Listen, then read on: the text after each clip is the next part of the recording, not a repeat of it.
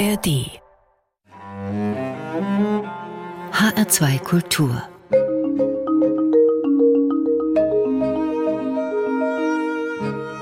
Doppelkopf mein Name ist Daniela Baumeister. Geboren ist sie in Frankfurt, aufgewachsen in aller Welt. Ein Dutzend Mal ist die Familie umgezogen. Heute lebt sie zwischen London und Berlin, aber ab und zu ist sie auch in Frankreich, in Irland oder sonst wo. Musik ist ihre Leidenschaft, ihre Lebenshilfe, zuständig für die schönen, aber auch die schwierigen Momente im Leben. Auf ihrem zweiten Album Sides thematisiert Alice Merton diese ganzen Seiten des Lebens und wir thematisieren dieses Leben im Doppelkopf in H2 Kultur. Ich freue mich sehr auf das Gespräch mit Alice Merton. Hallo. Hallo. Um Sie einzuordnen, auch für die Hörer und Hörerinnen in H2 Kultur, die Sie vielleicht noch nicht so richtig kennen. Sie sind verantwortlich für einen Song, den zunächst keine Plattenfirma haben wollte, den Sie dann in Eigenregie rausgebracht haben, der weltweit eine Nummer eins wurde. Das dazugehörige Album wurde eine Milliarde Mal gestreamt.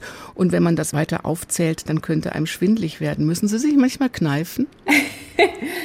Ja, schon. Also inzwischen habe ich das alles verarbeitet und auch realisiert, was alles passiert ist. Aber es ist ein total schönes Gefühl zu wissen, dass es Leute draußen gibt, die meine Musik hören wollen. Und äh, genau, und ich freue mich einfach und hoffe, dass ich genauso weitermachen kann wie, wie davor.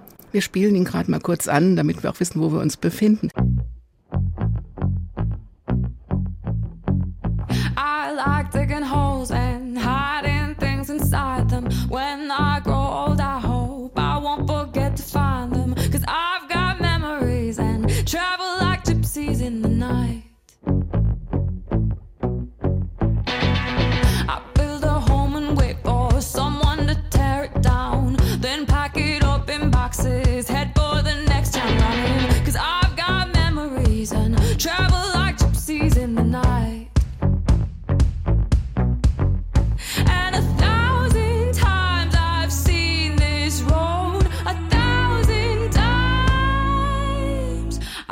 No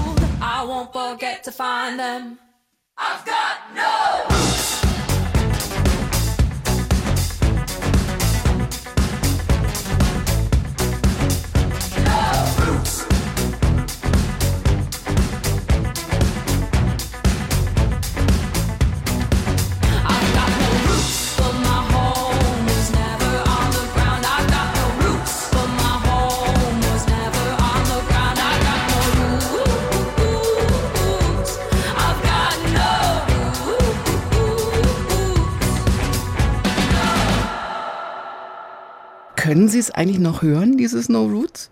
Ja, ich meine, ich muss es ja eigentlich immer spielen, aber ich, ich mag den Song total gerne. Also für mich, ich höre den jetzt nicht in meiner Freizeit, aber dafür höre ich ja die anderen Songs und ich spiele es total gerne immer noch. Also kein richtiger Lieblingssong in dem Sinn. Doch, doch, doch, doch. Also Roots ist auf jeden Fall einer meiner Lieblingssongs zum Spielen auf jeden Fall. Aber ich habe ja, ich meine, das ist ja fünf Jahre her, als ich es geschrieben mhm. habe. Von daher hat man immer so seine Favoriten. Vielleicht in fünf Jahren wird es dann wieder mein Favorit. Was denken Sie, welchen Nerv haben Sie getroffen und welcher Zeitgeist stand vielleicht auch im verborgenen Pate für diesen Song? Ich glaube einfach dieses Zeitgeist von gar, also nirgendwo zu Hause fühlen und an mehreren Orten zu Hause sein. Ich glaube, das habe ich irgendwie bisschen mitgenommen irgendwie in dem Song. Und ich, einfach generell so diese Wurzellosigkeit in Menschen und dieses äh, rastlose Gefühl habe ich auf jeden Fall mir sagen lassen von einigen Fans, dass sie auch irgendwie damit identifizieren konnten. Können Sie sich das selber erklären, dieses rastlose Gefühl und diese Wurzellosigkeit? Naja, ich bin auf jeden Fall sehr oft in meinem Leben umgezogen. Also bei mir liegt es wirklich daran, dass ich sehr viele Orte schon besucht habe und als Zuhause hatte. Und daher kommt sozusagen diese Rastlosigkeit bei mir. Es gibt ja viele Künstler, viele Songs und viele eigene Erfahrungen, die man macht. Können Sie diesen Erfolg erklären? Also zum Beispiel so How to do a Million Seller? How to do a Million Seller, also ob ich das erklären kann? Ja. nee, leider nicht. Ich kann das leider gar nicht erklären. Das ist für mich leider zu schwierig irgendwie zu verstehen. Also ich schreibe einfach gerne Songs und veröffentliche sie. und ehrlich gesagt, mehr mache ich gar nicht. Also klar, mit der, in der Plattenfirma arbeiten und auch Wege zu finden, die man äh, auch nutzen kann, um, um die Musik an Fans zu bringen. Aber ich würde jetzt nicht behaupten, dass ich verstehen würde, wie man jetzt irgendwie einen Song erfolgreich machen kann. Gehört dazu vielleicht auch ein bisschen Dickköpfigkeit, Durchhaltevermögen und Glück? Auf jeden Fall, ich meine, Durchhaltevermögen brauchst du sowieso als Musiker oder generell, wenn du irgendwie im Leben was erreichen willst, finde ich. Ähm, Glück spielt immer eine Rolle, aber ich bin immer noch der Meinung, dass harte Arbeit das Wichtigste ist. Harte Arbeit, Glück und auch irgendwie Chancen zu erkennen. Das habe ich auch gelernt, dass man manchmal auch irgendwie so bestimmte Entscheidungen treffen muss, die dich dann auch weiterbringen oder nicht weiterbringen werden. Und das hängt dann immer von dir ab. Also eigentlich liegt die Macht oft in deiner Hand. Aber klar, es, ein bisschen Glück spielt auch eine Rolle immer bei, bei allen Sachen. Sie sind dem Dickkopf jetzt aus dem Weg gegangen eben in der Antwort. ja, weil ich sehr dickköpfig bin. Und das wissen eigentlich alle Menschen, die mit mir arbeiten. Ich habe einfach eine sehr klare Vision oft und ähm, will das auch immer dementsprechend umsetzen. Das war dann eher der Grund, warum wir dann ein eigenes Label gründen mussten, weil ich dann der Meinung war, dass die Musik gut war, so wie sie war und ganz viele anderen wollten immer reinreden und sagen, nee, das sollten wir ändern oder nee, wir müssen einen Remix machen oder nee, der Bass muss anders, es muss noch poppiger klingen, es muss noch rockiger klingen und ähm, irgendwie in meinem Kopf habe ich immer das Gefühl, dass ich eigentlich schon ein bisschen weiß, wie meine Musik klingen soll. Ich glaube, ich habe einfach eine sehr gute Verbindung zu dem, was ich mir vorstelle und zu meiner Musik. Deshalb ist es eigentlich für mich immer relativ klar, wie wie sich meine Musik anhören soll. Eine eigene Firma stelle ich mir gar nicht so einfach vor, so über Nacht. Wie haben Sie das denn zum Beispiel finanziert? Also während meiner Uni-Zeiten habe ich bei Vapiano gearbeitet als Pastaköchin und habe da ein bisschen was zur Seite gespart. Also ich habe dann immer am Wochenende, wenn ich dann nicht Uni hatte, äh, habe ich dort gearbeitet und dann wurde ich in meinem zweiten Jahr an der Universität wurde ich als Songwriterin unter Vertrag genommen. Also es war jetzt nicht viel Geld, aber es war genug Geld, um irgendwie dann von Mannheim immer nach Berlin zu fahren mit dem Zug und äh, mit Leuten zu schreiben. Und genau, und ich habe einfach sehr hart daran gearbeitet, einfach Songs zu schreiben und irgendwie auch andere Leute kennenzulernen aus der Produktionsszene. Dann habe ich das ganze Geld, was ich irgendwie aufgespart habe, es waren so ein paar tausend Euro, komplett in, in diesen einen Release reingesteckt, also in die EP mit den vier Songs drauf, wo auch eine Roots drauf war. Ich wusste, dass, dass ich es machen muss. Ich meine, ich äh, hätte natürlich auch davon leben können, vielleicht für ein halbes Jahr oder ein Jahr. Aber dafür habe ich gesagt, ja, lebe ich zusammen mit meinem Manager, der äh, auch einfach mal einer meiner besten Kumpels war. Ähm, haben wir zusammen in einer Einzimmerwohnung äh, gelebt in Berlin auf Stockbetten. Und Genau, das ganze Geld ging dann in, in diese Plattenfirma. Es war auf jeden Fall eine stressige Zeit. Ich will das gar nicht, es war jetzt nicht irgendwie so, ah, wir machen mal hier so eine Plattenfirma, sondern es war wirklich sehr viel Arbeit, sehr viel Stress, sehr viel Spannung, sehr viel Risiko. Und äh, ich bin einfach auch sehr, sehr glücklich, dass sich das am Ende ähm, gelohnt hat. Stimmt es, dass Sie auch mal als Tellerwäscherin im Altenheim gearbeitet haben? Ja, das war dann nach meiner Vapiano-Zeit. Äh, da wurde ich gefeuert, weil ich dann am Wochenende immer nach Berlin gefahren bin, um mit Produzenten zu arbeiten. Und dann habe ich halt einen anderen Job trotzdem gleichzeitig suchen müssen. Und direkt neben meinem Studentenwohnheim gab es ein Altenheim. Äh, und da haben sie einen Tellerwäscher gesucht und das konnte ich dann immer nach der Uni machen. Also statt irgendwie in Bars zu gehen, habe ich dann äh, Teller abgewaschen im Altenheim. Das ist jetzt fast zu schön als Klischee, also vom Tellerwäscher zur Millionärin. Also sagen wir mal, die Quotenmillionärin, denn sie sahen, sahen, saßen auch schon in den prominentesten amerikanischen Talkshows, da wo auch eine Lady Gaga mal auftaucht oder ein Bruce Springsteen. Und so. naja, ich weiß jetzt nicht, ob ich mich als Millionärin bezeichnen würde. Aber ich habe, also es ist einfach, ich, ich finde es auch eine schöne Geschichte. Ich habe tatsächlich irgendwann dran gedacht, wenn ich irgendwann mal Erfolg haben sollte, dann wäre das echt eine süße Geschichte, dass ich so im Altenheim Teller abwasche jeden Abend nach der Universität und dann irgendwann es doch vielleicht schaffen könnte, Musikerin zu sein. Und ja, es ist auf jeden Fall eine witzige Geschichte. Musik gibt's jetzt von was wollen wir spielen? Also Musik, die mich beeinflusst hat, hm, da würde ich tatsächlich was von The Killers nehmen. Ich war immer sehr beeinflusst von, von The Killers. Dann nehmen wir mal When You Were Young von The Killers. Ich fand die Produktion super. Ich fand, wie sie das bildlich auch so die, die Musikvideos, die sie gedreht haben, generell das ganze Image von The Killers, ich war fasziniert davon. Ich fand die Melodien einfach super, super schön. Die Produktionen waren 1A, also das war immer für mich äh, ganz groß.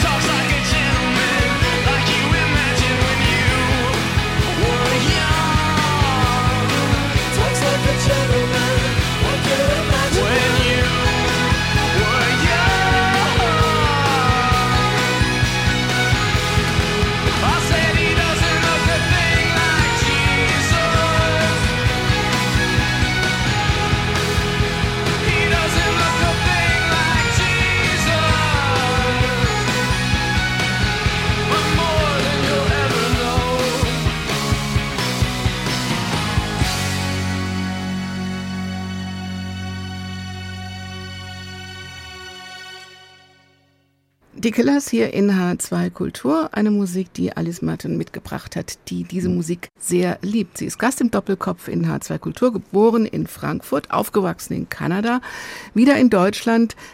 Ist es eigentlich wahr, dass Sie kein Deutsch konnten, als Sie in Bayern in die Schule gegangen sind? Das ist wahr. Ich konnte zwar so ein paar Sätze wie ich habe einen Hund oder da ist eine Katze oder er geht auf die Toilette. Aber also so wirklich sprechen konnte ich nicht. Ich bin dann in eine Sprachschule gegangen, drei Monate lang, bevor die Schule angefangen hat und dachte, okay, jetzt kann ich mehr, ein bisschen mehr sprechen als davor. Und ja, dann bin ich auf eine bayerische Schule gegangen und habe gemerkt, dass ich einfach nichts verstehe, weil sie alle bayerisch gesprochen haben. Und dann habe ich ein bisschen Panik bekommen. Hat man Sie da denn dann aufgenommen oder waren Sie Außenseiterin? Naja, also die, die Schule hat mich auf jeden Fall sehr nett aufgenommen, aber ich würde jetzt nicht sagen, dass das jetzt die ausländerfreundlichste Weise ist, in Bayern irgendwie auf eine Schule zu gehen. Also es war dann trotzdem so, dass ein halbes Jahr meine Noten dann nicht gezählt haben und dann ab dem halben Jahr gelten genau dieselben Regeln für die anderen wie für mich. Also wenn ich zum Beispiel zwei Fünfer im Zeugnis habe, dann falle ich durch. Und für, für jemand, die halt einfach die Sprache nicht spricht und einfach deutsche Aufsätze gar nicht gut schreiben kann, weil du einfach das, was die ganzen Kinder 14, 15 Jahre lang hatten, nicht hattest oder hattest es aber auf Englisch, dann ist das auf jeden Fall sehr schwierig. Und ich habe dann immer für Geografie zum Beispiel zwei Seiten einfach im Buch lesen, habe ich zwei Stunden gebraucht und jeder normale Schüler hat dann äh, zehn Minuten gebraucht. Also es gab sehr, sehr viele Schwierigkeiten und ich würde jetzt nicht sagen, dass das die glücklichste Zeit meines Lebens war. Kriegt man durch solche Erfahrungen auch einen anderen Blick auf die Welt? Auf jeden Fall. Ich meine, es hat mir auch die Augen eröffnet, dass das Leben nicht überall so ist wie in Kanada. und äh, es war auch schön, neue Sprachen, neue Kulturen kennenzulernen, ähm, auch in Europa dann auch unterwegs zu sein und auch Länder zu sehen außerhalb Amerikas. Nee, ich würde sagen, also im Großen und Ganzen, wenn ich so jetzt zurückblicke auf die Zeit, bin ich sehr dankbar dafür, dass wir es gemacht haben, weil ich eine neue Sprache gelernt habe. Und ich dachte niemals in meinem ganzen Leben werde ich Deutsch fließend sprechen können. Auch wenn meine Mutter ursprünglich aus Deutschland kommt, aber wir haben immer nur Englisch gesprochen zu Hause oder Französisch, weil in Kanada hat man ja beide Sprachen. Es war auf jeden Fall ein, ein tolles Erlebnis, aber damals so als 13-jähriges Mädchen fand ich es nicht toll, nee. Also da da wollte ich nicht mehr in Deutschland wohnen. Schreiben Sie Ihre Songs auf Deutsch oder auf Englisch? Ach, auf Englisch, immer auf Englisch. Immer. Ich habe hab noch nie ein deutsches Lied geschrieben. Vielleicht eins für einen anderen Sänger oder so, aber für mich ist es viel einfacher, alles auf, auf Englisch zu schreiben. Über Nacht kam der Erfolg, dann kamen auch die Firmen zurück, die sie vorher abgelehnt hatten und dann kamen auch Dinge, die man machen möchte oder machen muss. Touren zum Beispiel, also in diesem Sommer gibt es auch wieder viele Auftritte. Haben Sie eigentlich immer noch so großes Lampenfieber? Das Lampenfieber ist auf jeden Fall besser geworden. Also es ist nicht weg, es wird, glaube ich, nie weg sein, aber es ist so, dass ich auf die Bühne gehen kann, ohne Panikattacken zu haben. Und das kam sehr oft vor bei mir. Richtige Panikattacken. Richtige Panikattacken, wo man wirklich gar nicht also gar nicht aufstehen kann oder gar nicht essen kann. Ich konnte vor Auftritten oft sehr, also gar nichts essen, einen Tag lang meistens. Mir war sehr schlecht, mir war schwindlig, ich habe Zitteranfälle bekommen, ich habe angefangen zu weinen, also wirklich einfach unschöne Momente. Mein Körper hat wirklich äh, dagegen gekämpft, dass ich eigentlich das mache, was ich liebe. Hatten Sie mal überlegt, aufzuhören und auf Ihren Körper zu hören? Naja, dann kam tatsächlich die Pandemie und dann gab es eine Zwangspause und das war der Moment, wo ich dann auch gemerkt habe, okay, es kann gar nicht so weitergehen, weil das einfach zu anstrengend ist. Ich kann nicht auf Tour sein und immer mir Sorgen machen, immer ähm, Angst haben, immer irgendwie übel sein. Und dann bin ich in Therapie gegangen. Und dann habe ich beschlossen, dass mir das, glaube ich, echt gut tun würde, mit jemandem mal darüber zu sprechen, ja, damit es mir besser geht und ich meinen Job machen kann ohne zu viele Probleme. Was hat noch geholfen außer Therapie? Ich glaube, die Zeit zu haben, wo man drüber nachdenkt, was man im Leben will und wohin man möchte im Leben. Ich glaube, das hat mir auch sehr geholfen und einfach mehr Präsenz zu zeigen im Sinne von mehr im Moment sein. Also nicht immer denken, okay, wie wird es dann in fünf Jahren sein oder zehn Jahren, sondern einfach anwesend sein in dem Moment und sich über auch die kleinsten Sachen freuen. Ist das dann auch so eine Frage, wie, wie komme ich durchs Leben? Wer führt durchs Leben? Bin ich das oder lasse ich mich auch von jemandem oder von Dingen auch leiten? Ich glaube, man lässt sich generell im Leben von anderen Menschen leiten. Man ist ja immer beeinflusst von irgendwelchen Leuten.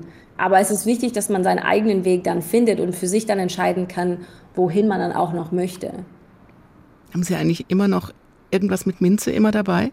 Kaugummis oder? Ja, ich habe auf jeden Fall immer noch Minzkaugummis dabei oder Minzöl, ja. Auch als Hilfe. Wenn es schlimm ist, dann ja. Auf dem neuen Album ist auch ein Song, der das ausdrückt.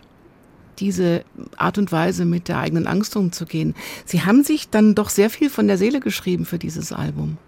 ja, so könnte man das sagen. Was können wir denn hören von diesem Album jetzt? Ich würde sagen, lasst uns Lasst uns Island hören. In Island geht es um ein bisschen Hoffnungslosigkeit, also dass man merkt, äh, man ist an einem Punkt in seinem Leben und man kann irgendwie nicht weiter und man fühlt sich total hoffnungslos und man, man fragt den Menschen, den man liebt, dass er noch irgendwie dranbleibt und, und irgendwie zusammen das durchsteht, aber man merkt, dass, dass die Wellen irgendwie zu groß sind, dass man einfach nicht zusammenkommt und dass es dass da Steine im Weg stehen, die nicht irgendwie weggeschoben werden können. Und wo ist die Hoffnung in diesem Song? Ja, die Hoffnung ist, ich glaube, das muss jeder für sich entscheiden, wo die Hoffnung tatsächlich steht. Aber für mich war die Hoffnung, also eigentlich war diese Insel sozusagen die Hoffnung. Island mit Alice Meutern hören wir jetzt hier in H2 Kultur.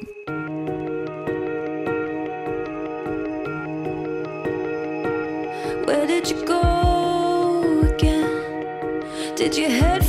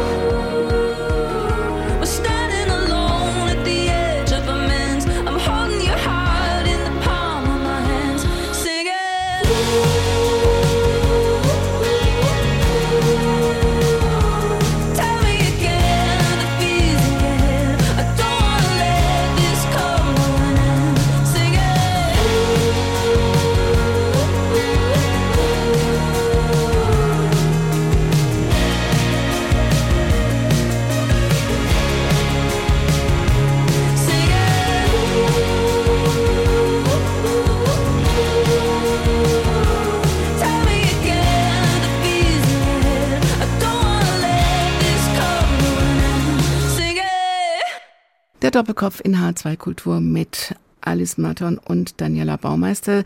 Sie waren vor einiger Zeit hier beim HR Sinfonieorchester. Wie ist denn das mit so einem riesen Klangkörper im Rücken? Ist das auch eine, eine Erfüllung eines Traums? Ja, das war der tollste Moment meines Lebens, wenn ich ehrlich bin. Also so ein Orchester äh, im Rücken zu haben und dann die Songs, die ich selber geschrieben habe, dann mit dem Orchester zu spielen, bester Moment meines Lebens. Sie wollten Opernsängerin werden als Kind. Genau. Dann hätten Sie es öfters gehabt. Was hat Sie davon abgehalten? Tatsächlich war es so, dass ich nach der Schule ein Jahr genommen habe, um nur für diese Aufnahmeprüfungen zu üben, äh, für, für klassischen Gesang.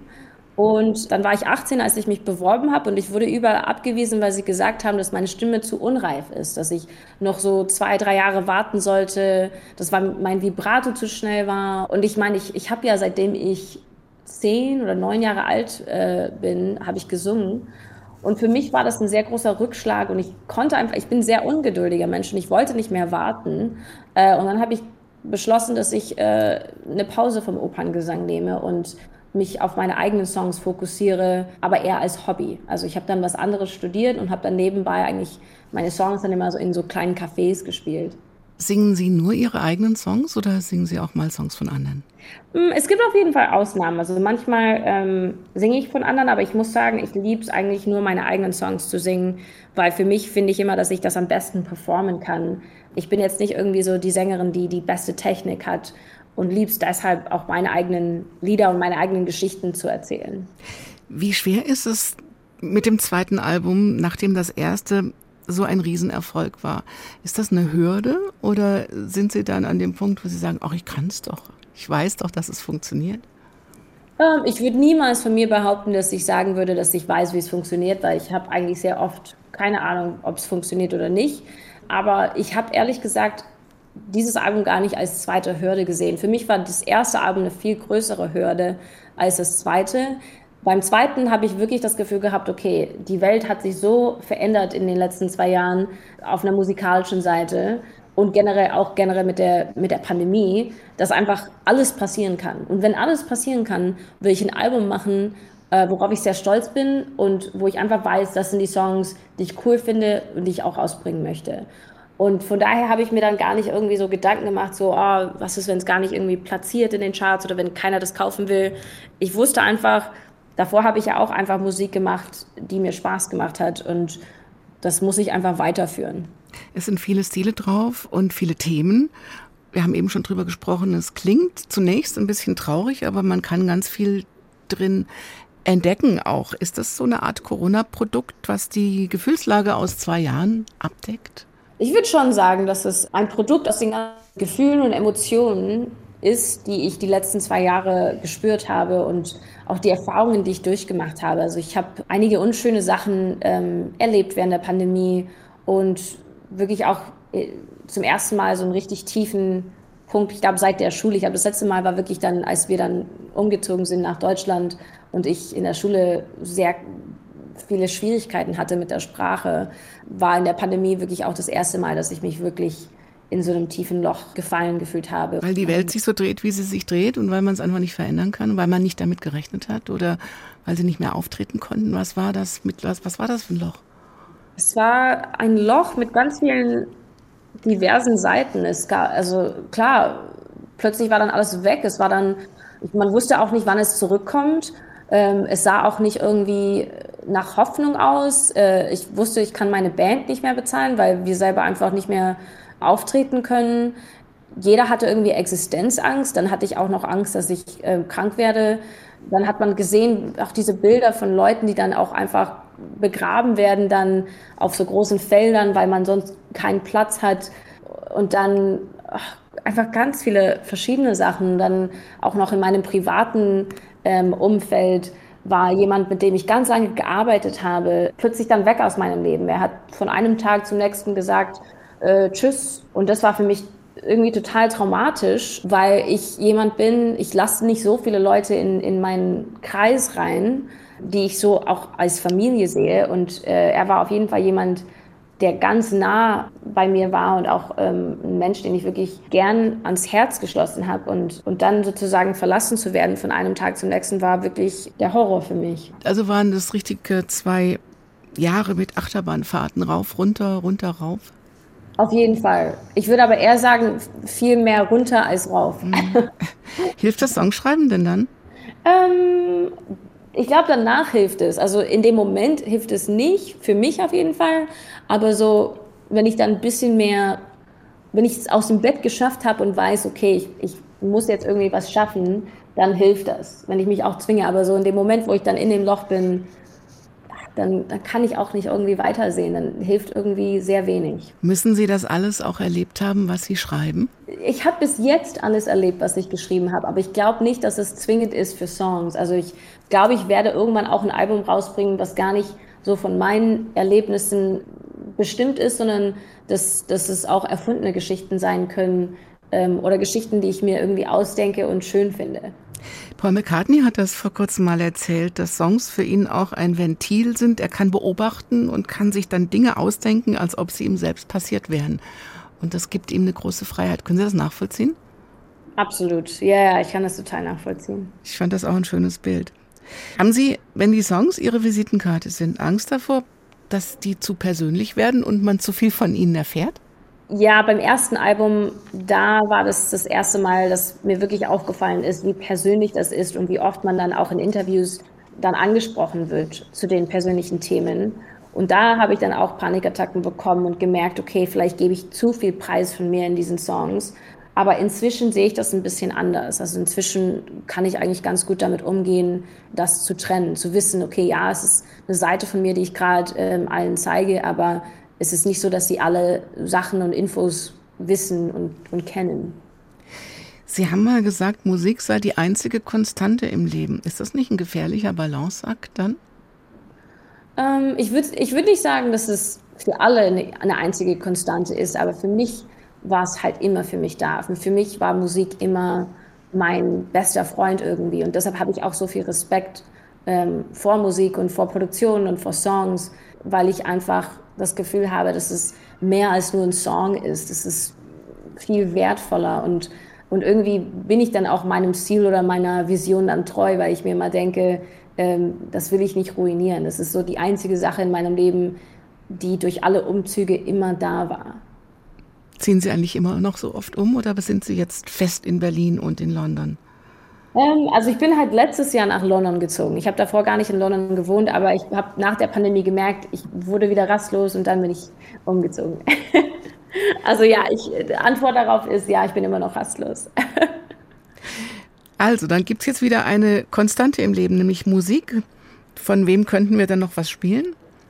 Oh, ich würde sagen, eine meiner Lieblingssängerinnen, die ähm, eigentlich der Grund war, warum ich angefangen habe mit Songwriting. Sie heißt Regina Spektor und ich würde sagen, lass uns Fidelity spielen von Regina Spektor. Ich habe einfach das Gefühl, dass Regina und ich an Musik sehr ähnlich rangehen. Ich liebe ihre Melodien und ihre Einzigartigkeit und sie benutzt Wörter in einem komplett komischen Zusammenhang manchmal und ich, ich liebe das. Und, und ja, sie ist einfach der Mensch, der mich inspiriert hat, Songs zu schreiben und das, da bin ich ihr einfach auch total dankbar dafür. Shook it up.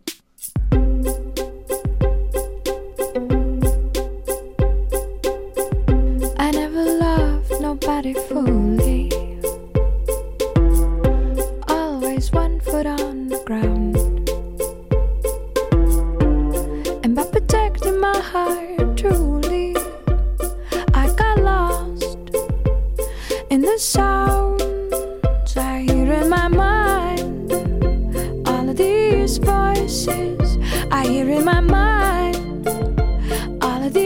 words.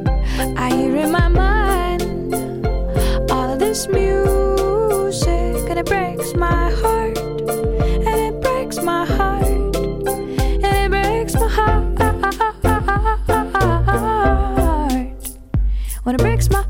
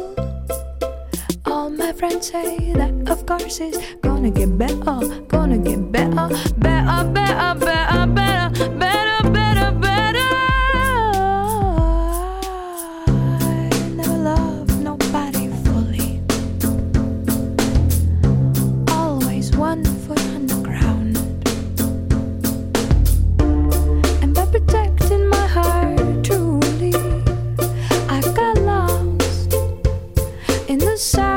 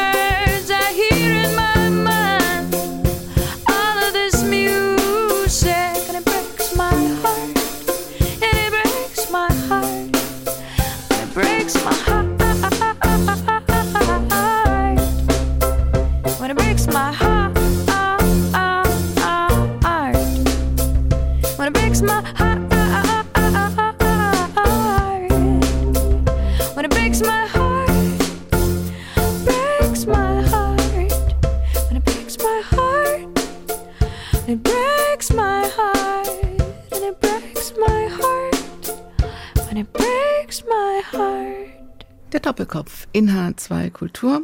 Heute mit Alice Merton. Wir haben jetzt schon so viele Themen gestreift.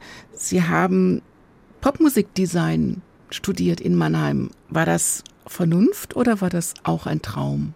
Ähm, das war. Uff. Es war nie mein Traum, Songwriting zu studieren, weil ich wusste nicht, dass man studieren kann.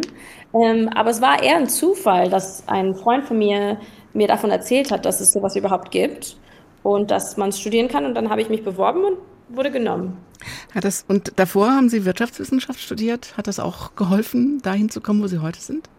Ich glaube schon, ja. Ich glaube tatsächlich hat das geholfen. Ja, weil man auch so Fächer wie Buchhaltung und Finanzen und auch einfach ein besseres Verständnis hat von Geld und von ähm, und auch einfach Disziplin. Also ich, ich war, glaube ich, in der Zeit sehr, sehr diszipliniert, wenn es um Lernen ging und also der ganze Tag war eigentlich immer voller Vorlesungen oder ähm, Übungen. Deshalb äh, habe ich da schon gelernt, wie es ist, dann auch an der Uni zu studieren und ähm, auch wirklich so den, Kopf zu nutzen. Also bei meinem Studiengang war es wirklich so, dass eigentlich 80 Prozent Mathematik war und gar nicht irgendwie so die Theorie, sondern es, das war wirklich auch äh, informationsorientierte BWL hieß das. Und da musste man schon sehr viel rechnen und ich glaube, ich habe dann auch schon viel gelernt, mit dem Kopf halt zu arbeiten und mich zu konzentrieren. Rechnen Sie jetzt manchmal auch einfach mal mit und nach, wenn Ihre Songs im Radio laufen oder wenn sie sich gut verkaufen? Nee, das ist inzwischen, nee, das, äh, das macht dann schon äh, mein Management oder das Label, aber ich, ich will mich auf andere Sachen konzentrieren. Also ich würde, für mich wäre das, glaube ich, Zeitverschwendung, wenn ich das irgendwie danach. Klar, man kann das dann ungefähr immer so ausrechnen, okay, wenn ich so, so und so viele Streams habe und so, ist es wichtig, dass man da immer ein Auge drauf hat.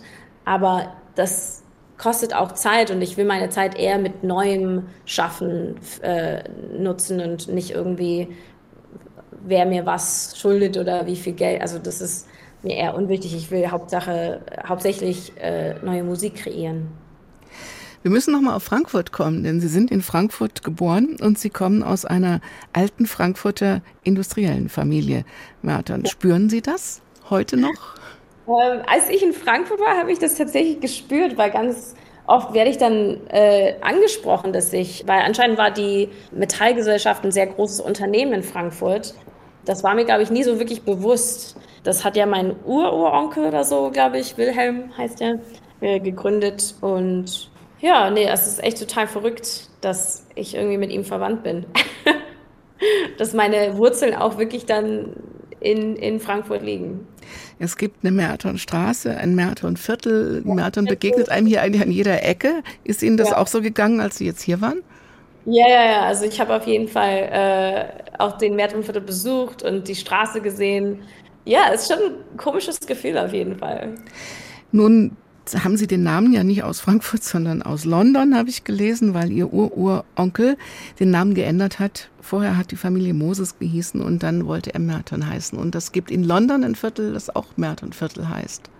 Genau, genau. Ich glaube, ursprünglich kommen sie ja auch aus London, sind dann nach Deutschland gezogen und dann sind sie aber zurück. Also es ist ganz kompliziert, aber ähm, ja, also Merton ist auf jeden Fall ein Name, der öfters vorkommt. Und Wilhelm Merton war auch Sozialpolitiker, er war nicht nur Unternehmer und er war Philanthrop, er war also ein, ein guter Mensch. Haben Sie da mal ein bisschen auch nachgeguckt, aus, ja, was er sonst noch alles gemacht hat? Also ich weiß eigentlich nur, dass er auch Philanthrop, äh, Philanthropist, wie heißt es auf Deutsch? Philanthrop? Philanthrop, mhm. Genau. Ähm, und dass er auch die Uni mitgegründet hat und total interessante Sachen. Also echt äh, ein sehr fleißiger Mensch auf jeden Fall. Hat es Ihnen auch fürs eigene Leben so ein bisschen was mitgegeben, mit so einer, aus so einer Tradition zu kommen? Ähm, wir haben ehrlich gesagt nie wirklich darüber gesprochen. Also ich wusste halt, dass er irgendwie mein Ur-Ur-Onkel ist oder so, aber ich ehrlich gesagt war das nie wirklich Thema bei uns. Also ich weiß nur, also mein Vater hat ja dort auch gearbeitet, äh, 1993, als, als, ähm, als ich geboren bin, in dem Jahr, als wir dann in Frankfurt gewohnt haben, sind sie sozusagen pleite gegangen und dann sind wir nach Amerika gezogen, weil mein Vater dann Jobs äh, gewechselt hat. Ja, ehrlich gesagt, also das war ein Riesenunternehmen, aber wir selber als Familie hatten sehr wenig damit zu tun, außer dass mein Vater dann für eine Zeit lang dort gearbeitet hat und meine Mom dort kennengelernt hat. Also tatsächlich haben sie sich dann dort kennengelernt und hatten mich dann irgendwann. Also doch nicht ganz unwichtig. Doch nicht ganz, das stimmt. Doch nicht ganz unwichtig, das stimmt. Wenn Sie jetzt so in London viel Zeit verbringen, und Sie gucken sich mal, ich meine, wir haben eben schon über eine Welt gesprochen, die sich in den letzten zwei Jahren sehr unruhig gedreht hat und sehr ungut gedreht hat. Aber es gibt dann auch noch spezielle Dinge wie der Brexit zum Beispiel. Sie haben einen englischen Pass, einen britischen Pass. Wie kommen Sie denn jetzt eigentlich so durch Europa? Na, ich habe auch einen deutschen Personalausweis. Ich bin ja, weil ich ja in Frankfurt geboren bin, komme ich ja eigentlich ganz leicht durch Europa und kann ja auch in Deutschland wohnen. Ähm, aber langfristig sollte ich auf jeden Fall auch den deutschen Pass beantragen, glaube ich, weil es wird immer schwieriger mit dem englischen Pass und äh, ach, das ist auch total peinlich. Also ich glaube, jeder Brite, der normalen Verstand hat, schämt sich so ein bisschen für Brexit und bereut es auch. Was das jetzt alles für Konsequenzen hat, werden wir in den nächsten Jahren auch sehen. Sehen wir ja jetzt schon so ein bisschen. Aber ja, ist äh, leider sehr dumm gelaufen. Nicht ganz unverantwortlich daran ist Boris, weil Sie gerade gesagt haben, man schämt sich so ein bisschen. Schämen Sie sich da auch ein bisschen? Naja, da ich nicht wirklich mich als Engländerin sehe, ähm, weil ich, also klar, ich habe den englischen Pass, aber äh, wieder zu diesem Thema No Roots super oft umgezogen. Ich bin ja vor kurzem erst nach London gezogen, wo, auch wenn meine Eltern jetzt seit zehn Jahren in England wohnen klar, ich, also ich schäme mich auf jeden Fall für ihn, aber ich fühle mich jetzt auch nicht irgendwie mit ihm verbunden. Also da weiß, da weiß ich gar nicht, wie ich mich, also wo ich mich wirklich verbunden fühle. Früher war es Kanada, also habe ich mich mit dem Premierminister von Kanada immer so verbunden gefühlt, also in der Hinsicht, dass ich so mit dem Government dann eher in Kanada mich auseinandergesetzt hat. Kann man sich denn überhaupt im Moment noch mit irgendwelchen Politikern oder mit irgendwelchen Parteien verbunden fühlen, wenn man, wenn sie auf die Weltlage gucken. Erst kam Corona, dann kam der Krieg. Mit beiden hat man überhaupt nicht gerechnet, konnte sich das überhaupt nicht vorstellen. Und die Zeit hat sich komplett verändert. Bei uns heißt das Zeitenwende, aber es ist auch nur ein Wort. Hm. Ich finde es schwierig. Also ich finde das Thema sehr schwierig, gerade weil sehr viel äh, passiert, was wir irgendwie gar nicht mitbekommen oder wo wir denken, ah, okay, das kann ja gar nicht so passieren. Ich meine, ich hätte auch nie gedacht, dass, Deutschland jemals so viel Geld wieder in, ähm, in die Aufrüstung der Armee sozusagen äh, investiert. Das sind einfach Sachen, die wirklich dann von einem Tag zum nächsten plötzlich entschieden werden. Ich finde, das ist eine sehr schwierig, ein schwieriges Thema, was uns, glaube ich, in so eine andere Richtung dann äh, nimmt, wo wir wirklich stundenlang drüber sprechen könnten. Also ich glaube, das Thema lasse ich lieber, lieber sein für den Moment, weil das schon vielschichtig ist. Eine letzte Frage. Können Songs die Welt und Menschen verändern? Absolut. Ich glaube, ein Song ist was sehr Besonderes und die Message dahinter. Und wenn man den Zeitgeist trifft und genau in dem richtigen Moment da ist ähm, und irgendwie dann einen Nerv trifft bei Menschen, dann, dann kann es echt was bewegen. Man ist zu Tränen gerührt, man versammelt sich und singt zusammen diesen Song und fühlt sich irgendwie als Einheit. Und ja, ich glaube, Musik ist was sehr, sehr Besonderes und das dürfen wir nie vergessen. Was wünschen Sie sich für Ihre nahe Zukunft? Für meine nahe Zukunft wünsche ich mir, oh, sehr gute Frage. Ich würde sagen, Durchhaltevermögen im Sinne von immer mir treu bleiben, immer treu bleiben dem, was ich, für, was ich spüre und fühle.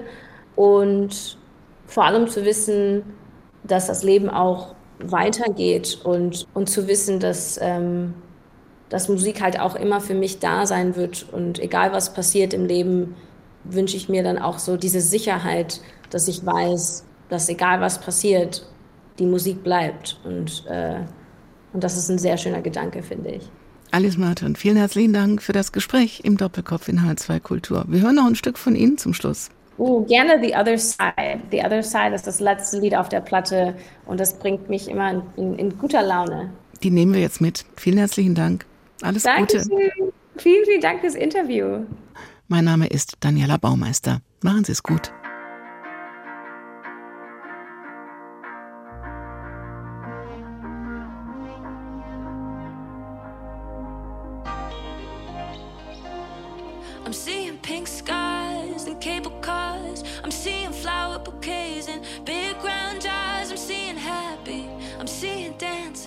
I'm seeing problems to solve you can't imagine. I'm seeing you now and you're so happy now. God, it feels so good to see you laugh out loud and I'm there smiling. Cause what a timing. I didn't think